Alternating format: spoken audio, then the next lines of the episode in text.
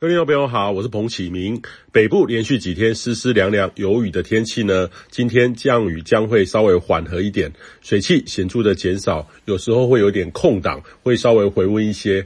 不过未来呢，至少一周都还是东北风的环境，东北角到宜兰这个区块，未来这几天都还是持续有雨的天气哦。那这周呢，还是受到北方高压南下的影响，台湾附近还是维持着东北风的形态。跟上周的差异就是，南方的水汽显著的减少许多，许多的降雨呢，主要的降雨改为东北部迎风面为主。例如说，东北角到宜兰附近，其他各地呢都会逐步的转晴回温。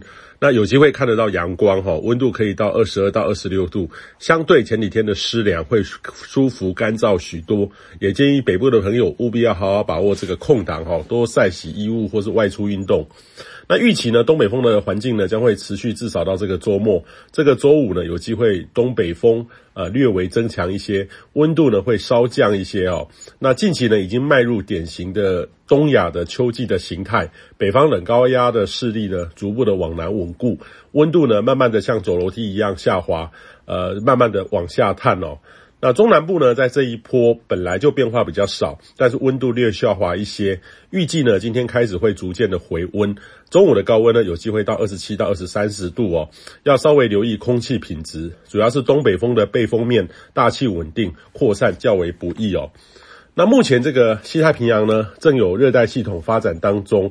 在关岛附近呢，距离台湾东南东方大约是两千两百公里的热带性低气压，有机会在今天发展成为今年第二十号台风玛瑙哦。那预期将往日本南方海面前进，对台湾没有直接的影响。